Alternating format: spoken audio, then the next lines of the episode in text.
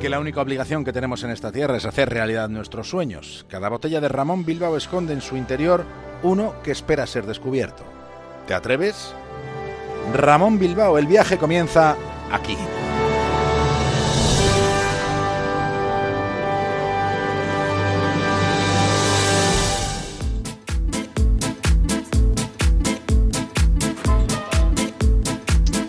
Emprendemos viaje desde una estación de radio que tenemos dentro de un faro en el Cantábrico. Lo siguiente en la brújula es una conexión con Punta Norte, con Javier Cancho, y en el capítulo de hoy, historia del hombre que le apagó la luz a la muerte.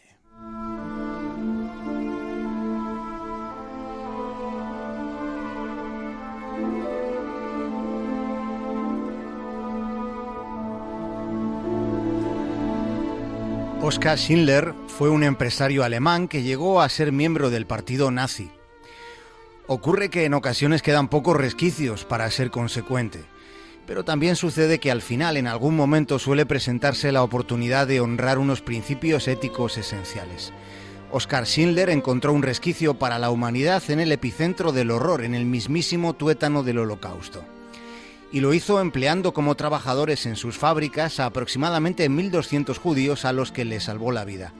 Les libró de la deportación y de la muerte. Schindler estuvo durante años sobornando oficiales de las SS para evitar que enviasen a sus trabajadores a las cámaras de gas. Y en lo que hizo no hubo ni un ápice de codicia, al contrario, lo hizo para protegerles, para salvarles. Y en ese empeño gastó toda su fortuna.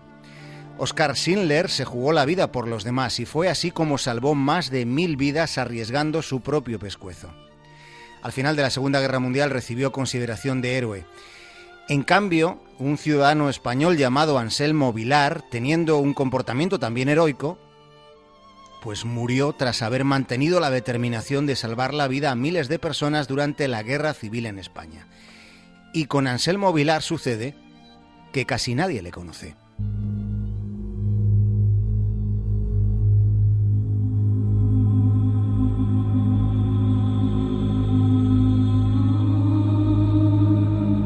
Anselmo Vilar era gallego, pero trabajaba en el antiguo faro de Torre del Mar en Málaga. Su misión consistía en mantenerlo encendido, pero también en que estuviera limpio. Anselmo Vilar era un hombre curtido en la vida y en la muerte. Al principio de la década de los 20 había combatido en la guerra del Rif en Marruecos. Él estuvo allí como soldado español.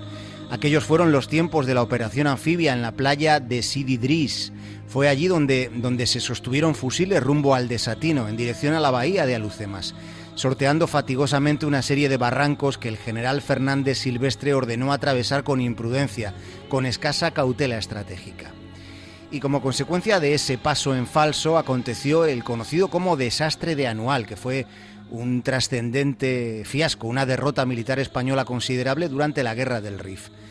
Puede entenderse desde una perspectiva histórica que los problemas generados por el desastre de Anual al final fueron causa directa e implícita del golpe de Estado y la dictadura de Miguel Primo de Rivera. Anselmo Vilar estuvo, estuvo como soldado en aquella guerra en el norte de África.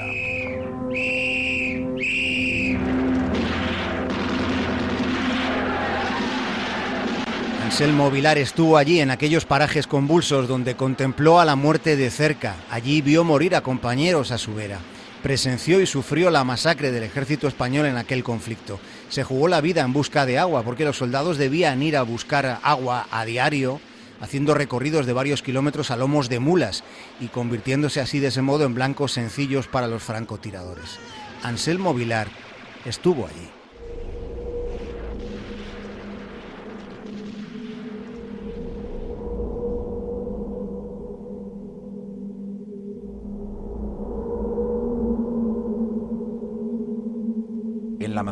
6 de febrero de 1937, Anselmo Vilar estaba en el faro.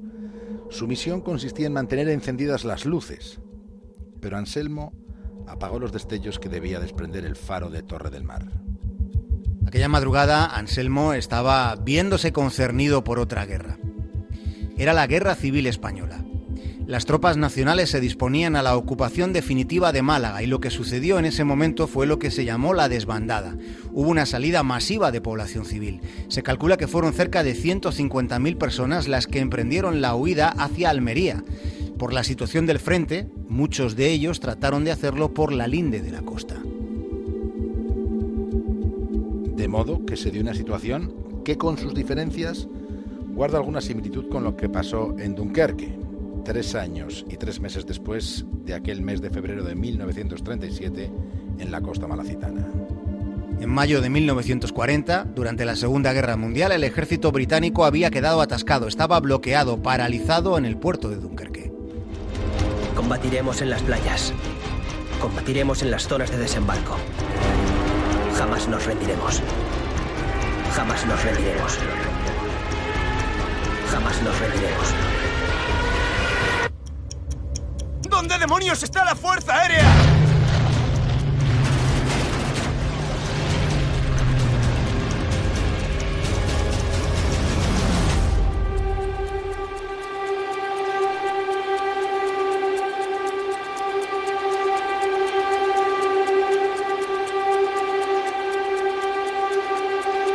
Británicos habían sido empujados por la infantería alemana y las divisiones Panzer de Reinhardt y Guderian.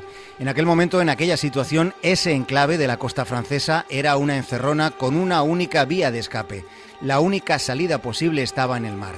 El inmenso problema es que no había transportes para sacar de allí a 400.000 soldados de aquella ratonera. En la costa de Málaga una salida posible también estaba en el mar, pero sobre todo por la franja del litoral, por carretera, evitando así las comunicaciones principales. Pero la gran dificultad para la población civil que huía de la ocupación de los nacionales era la aviación italiana, los aviones fascistas que había enviado Benito Mussolini. El momento adecuado para la evacuación eran las horas nocturnas, amparándose en la oscuridad de la madrugada, se organizó una salida que podemos considerar más o menos ordenada dadas las circunstancias, pero sobre todo fue masiva. El problema era la luz del faro de Torre del Mar. La franja del litoral a la que la señal lumínica daba cobertura era de unas 12 millas. 12 millas que los aviones italianos verían a ciegas, no verían por tanto si Anselmo Vilar apagaba la luz del faro. Y Anselmo apagó la luz para que la muerte no pudiera encontrar un blanco sencillo con miles de personas huyendo por la costa. Ese apagón permitió que comarcas como Torre del Mar, como Almayate, Caleta o Algarrobo fueran menos acosadas, menos ametralladas. Ese apagón, por tanto, salvó muchísimas vidas. Es posible que alguno de ustedes no podría estar escuchando esto que escuchan si Anselmo Vilar no hubiera apagado las luces de aquel faro.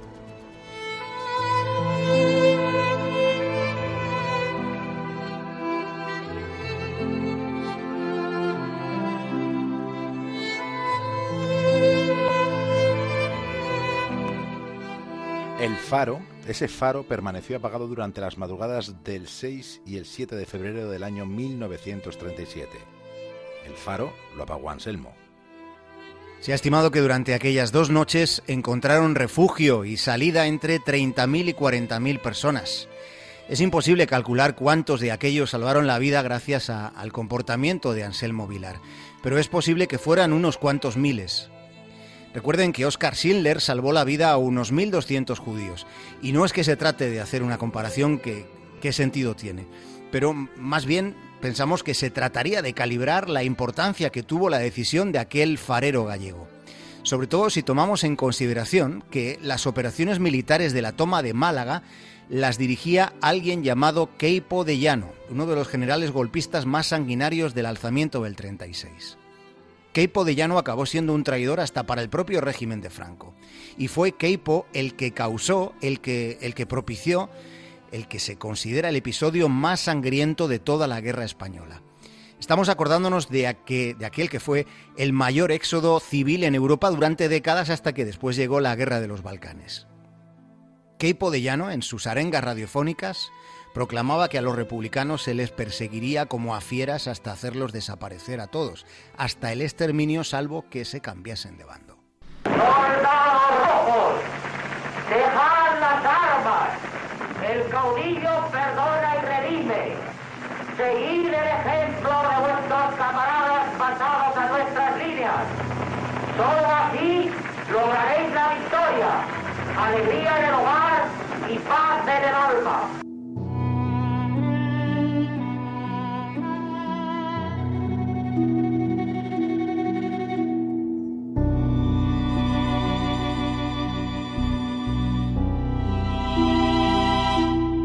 Lo que ha pasado a la historia de Keipo de Llano fueron sus decisiones.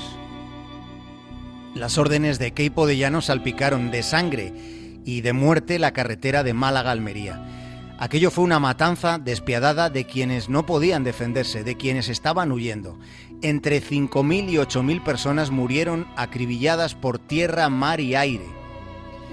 Pero pudieron ser muchos más. Un hombre llamado Anselmo Vilar, que fue militar español, hizo una contribución decisiva para que esa cifra de masacrados, siendo como era farero en aquel momento, no resultara esa cifra todavía mayor.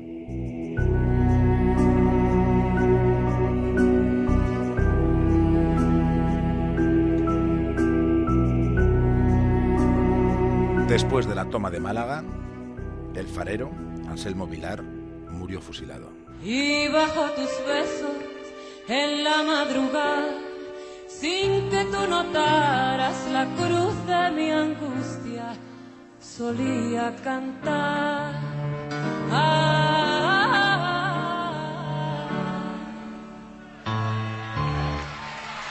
te quiero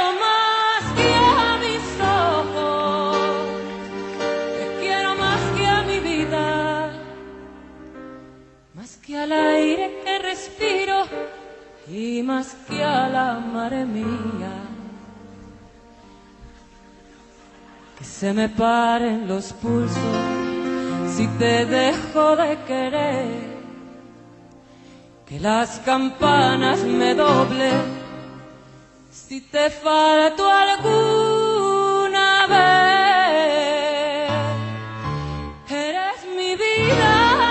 Hasta mañana, Javier Cancho, si nuestra vida parlamentaria nos lo permite. Hasta mañana, David del Cura, estaremos pendientes. Os escucho. debía de quererte, no debía de quererte. Y sin embargo, te quiero.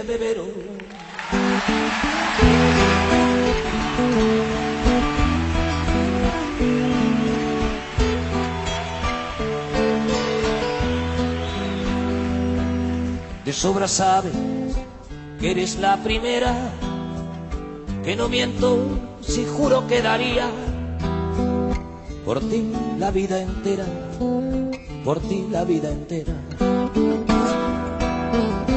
Y sin embargo un rato cada día ya ves, te engañaría con cualquiera, te cambiaría por cualquiera. Ni tan arrepentido ni encantado de haberme conocido, lo confieso. Tú que tanto has besado, tú que me has enseñado. Sabes mejor que yo que hasta los huesos solo caben los labios que no has dado.